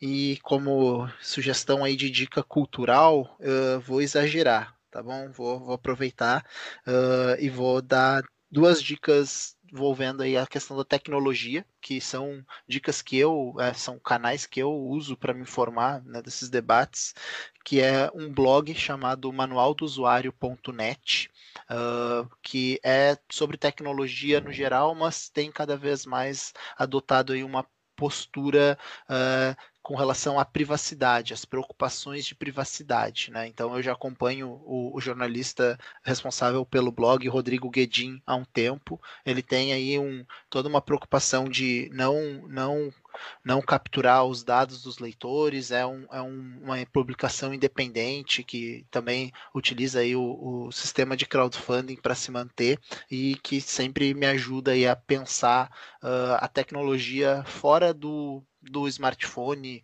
né, fora da, da especificação do hardware, né, da, da placa de vídeo, dos joguinhos, mas pensar a relação tecnologia e sociedade. A segunda recomendação é um podcast que também está hospedado dentro do manual do usuário, se chama Tecnocracia. Ele é, ele é, é feito por um, por um jornalista chamado Guilherme Felite e ele leva essa, esse debate de tecnologia a um ponto ainda né, mais, mais ligado à tecnologia, à economia e respingando até mesmo nas nossas questões de relações internacionais. Então, é, duas dicas: um blog manual do usuário e o podcast Tecnocracia. E abusando aí, se possível, para não falarem que eu só só trago uma visão negativa, né? Tentando ser um pouco otimista e abrindo os horizontes aí dos nossos ouvintes, recomendar uma leitura é fácil de se encontrar aí pela internet, é, de ficção científica, para a gente ficar ainda nesse nosso debate, uh, que é de uma autora chamada Úrsula Le Guin, né, uh, se chama Os Despossuídos. É um, uma ficção distópica que nos ajuda a pensar comunismo, capitalismo, mas também modos de vida, né, mais comunitários, como a gente está tá começando aí a, a, a, a se preocupar nessa era de pandemia e que gera menos consumo, né? Eu não sei vocês, mas eu reduzi drasticamente o meu consumo né? Uh, até mesmo por não sair de casa, até mesmo por me preocupar mais com as questões econômicas, de, se possível, também guardar um dinheiro para auxiliar pessoas que vão passar mais dificuldade, né? Mas acho que a, a, os despossuídos da Úrsula Le Guin nos ajuda aí a ter essas essas visões uh, alternativas da sociedade, né? Com, com bastante imaginação. Mas acho que é isso. Muito obrigado e um abraço para todos.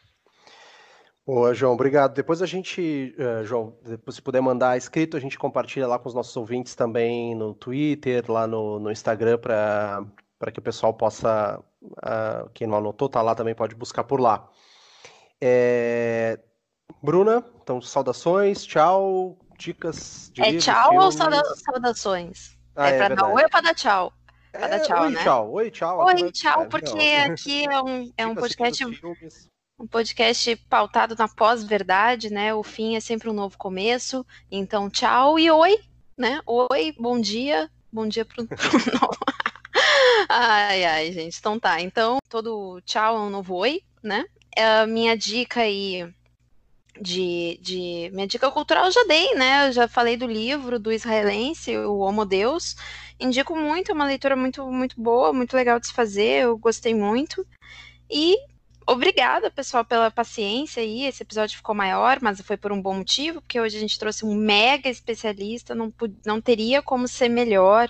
Então, também deixar meu agradecimento para o João, foi uma mega aula. E então, por isso, até que nosso episódio ficou um pouquinho maior hoje. Esse tema ele gera muitas discussões mesmo. E a gente quer muito ouvir de vocês também o que vocês acharam do nosso episódio. Então, por favor, comentem nas redes, compartilhem o que vocês acharam, mandem perguntas e comentários que a gente vai dar conta aí no nosso episódio posterior, tá, pessoal? Então, fiquem bem, cuidem das vidas de vocês, sejam subversivos em relação ao presidente e fiquem em casa. Um beijo. Uh, então, vou me despedindo também das suas considerações finais e dicas, Giovana Zucato. É, Inteligência Artificial, Steven Spielberg. Grande filme, recomendo que vocês assistam. Não, sério, é um filme lindo, mas se você não, não assistiu ainda, tá errado. E se a gente tá falando de clássicos, também leiam O Admirável Mundo Novo, né? Do Huxley. É, dicas gerais, já falei, o Teoria do Drone, da Chamayu. É, um dos livros que estão mais ripados, para falar nesse termo, né, gente jovem, é o The Age of Surveillance Capitalism, ou A Era do Capitalismo de Vigilância, da Shoshana Zuboff. Eu acho que é legal a gente deixar agora uma lista, então, porque chegaram várias indicações para a gente de material. Eu tenho uma lista de leitura que eu pretendo ler em algum momento também sobre esse tema. Então, acho que a gente pode compartilhar com os nossos leitores, né? E fazer um agradecimento muito especial ao João Gabriel por ter topado estar aqui com a gente. Foi uma alegria muito grande é, poder lembrar um pouco dos nossos debates que a gente tinha na faculdade, né? Agora que a gente está um pouco mais separado geograficamente. E, enfim, agradecer muito também aos nossos ouvintes que dão essa moral para a gente, aos nossos amigos que nos prestigiam e também quem não nos conhece, que está topando ouvir a gente falar por mais de uma hora a cada duas semanas. Então, brigadão, gente. E se cuidem, fiquem em casa e vamos que vamos. É, nos ouvintes, a gente tá. Ouvinte, a gente tem ouvinte em Pernambuco, Rio Grande do Sul, interior do Rio Grande do Sul, aqui no Rio de Janeiro, em Niterói, Nilópolis, que eu vou lembrando, interior de São Paulo, por aí vai fora do país, então a gente agradece mesmo e já aproveito para me despedir da arroba Marília Cruz. Bom, pessoal, valeu. Em primeiro lugar, agradeço ao João Gabriel por essa aula incrível que ele nos deu, aprendi muito.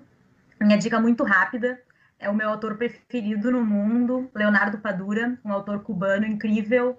Ele que tem me salvado nesses últimos dias de ansiedade, dificuldades, enfim, porque se nada nos salva dos vírus, que a arte nos salve da vida, parafraseando Benedetti, meu poeta preferido. E vamos que vamos. Beijo. Vamos que vamos. É... Só para fechar, a gente sempre tem uma dica musical. É, não sei se o João tem alguma ideia de música, como nosso convidado, se quiser dar uma música para a gente fechar o programa, João. Se tiver alguma sugestão. Bah, pera, que eu não tenho. é, então tá. É... Bruna. Então, gente, pra gente continuar, acho que nossa vibe samba, né? Acho que todos os nossos episódios terminaram em samba. Acho que esse pode terminar num pagodinho. E eu vou sugerir aí, tô te filmando, travessos, para ficar temático. Boa, boa. Caraca! É por isso que a gente é amiga. Muito bom, parabéns. Aqui é É isso aí. Eu amo esse Aqui podcast, é dica cultural. Me- melhor música pra, pra Quem não, encerrar. quem não dançou essa no escurinho quando tinha uns 15, 13 anos, né, gente? Que delícia. É, é, adorei essa dica, essa dica musical.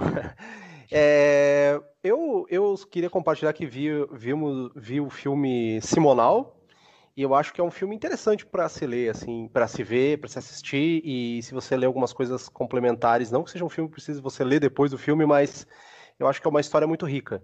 E eu, eu cheguei atrasado, que é um filme antigo, já poderia ter visto antes, mas vi esse, essa semana e achei que, que é uma, uma obra que vale a pena ser assistida. Fica a minha dica aí para vocês nessa quarentena. Bom, vamos chegando ao fim do nosso episódio número 4. Agradecer mais, mais uma vez a você que está até aqui o final com a gente e que vem nos acompanhando e que nos segue lá no seu agregador de podcast favorito. Mais uma vez a gente pede, ouçam a QMA, a gente agradece, cuidem. E é claro que em duas semanas a gente volta com o episódio número 5.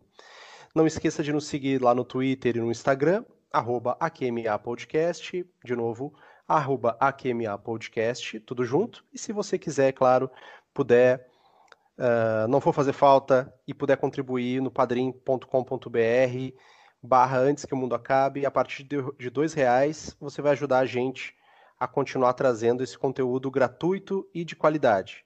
É, não esqueça também de, sempre que puder, comentar lá, compartilhar nas suas redes sociais, os nossos posts, os nossos episódios.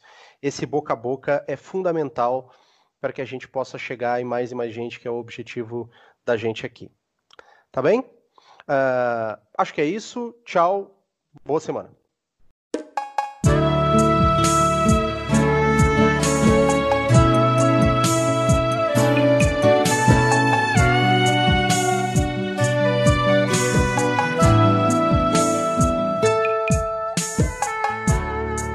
Toda vez que eu vejo você, ah, sinto uma coisa diferente. Toda vez que eu penso em você, ah, te vejo nos meus sonhos